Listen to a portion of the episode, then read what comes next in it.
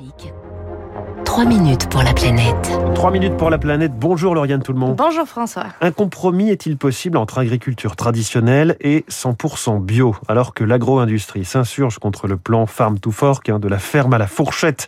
Voté hier au Parlement européen Vous nous parlez ce matin d'un concept à mi-chemin, c'est la ferme durable et pour ça vous nous emmenez euh, dans le Loir-et-Cher. Et là Nous sommes chez Alexis et Delphine Descamps, un couple d'agriculteurs du Nord venus s'installer ici en 2004.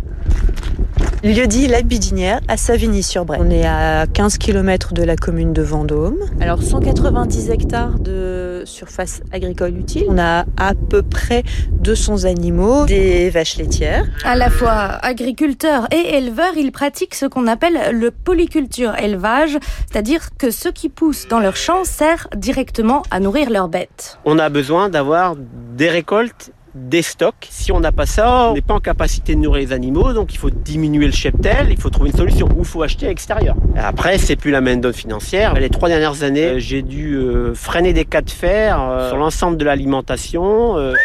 Et là On peut quand même avoir différentes sources de revenus par l'élevage et par les cultures de vente. Trois quarts vient effectivement de la production laitière et un quart lié aux cultures. Quand vraiment la production laitière va très mal, on a la céréale. Ici, pas de bio, mais une agriculture raisonnée pour limiter l'usage des pesticides. Exemple avec ce champ de colza. Je fais un mélange d'espèces pour essayer de troubler les insectes qui sont paumés. C'est-à-dire qu'ils savent pas si c'est un, si c'est un colza, si c'est un sarrasin, si c'est une févrole.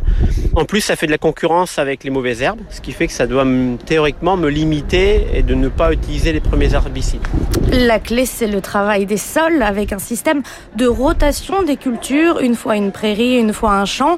Un sol ici plein de terre. Le labour est donc impossible. Alexis et Delphine misent donc sur les vers de terre. Ah, tu vois Ah, j'ai rebouché son trou, mais il va le refaire, c'est pas grave. Notre idée, hein, c'est il y a de l'argile qui est pas top top en dessous. C'est que le ver de terre, euh, s'il peut aller euh, ramener le maximum de matière organique et essayer de descendre le plus profond possible. Et en fait, il va fertiliser. euh, et, Il va être un aérateur du sol. et il va me permettre d'avoir à Euh. terme un peu plus de terre arable. Et avec les vaches en pâturage à côté, l'engrais est tout trouvé. On réutilise les litières des animaux pour fertiliser les sols, hein. donc euh, ça apporte euh, les lardons dans la salade, quoi. Enfin voilà, ça apporte autre chose au sol et donc une prolifération, une vie, une vie différente. À chaque jour, chaque saison, sa nouvelle expérimentation. Les Descans regorgent d'imagination pour entretenir leur ferme durable.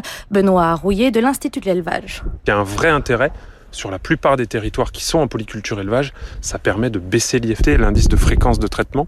Il baisse à peu près de moitié. De quoi sans doute atteindre les objectifs du plan européen Farm to Fork à l'échéance 2030 pour réduire de moitié l'usage des pesticides et consacrer un quart des terres au bio. Voilà, un sujet traité tout en son, tout en reportage. Quelque part, ça apporte les lardons dans la salade, comme le disait Exactement. cette agricultrice. À voir Merci en beaucoup. image sur le site de Radio Classique. Vous faites bien de le dire. Radioclassique.fr.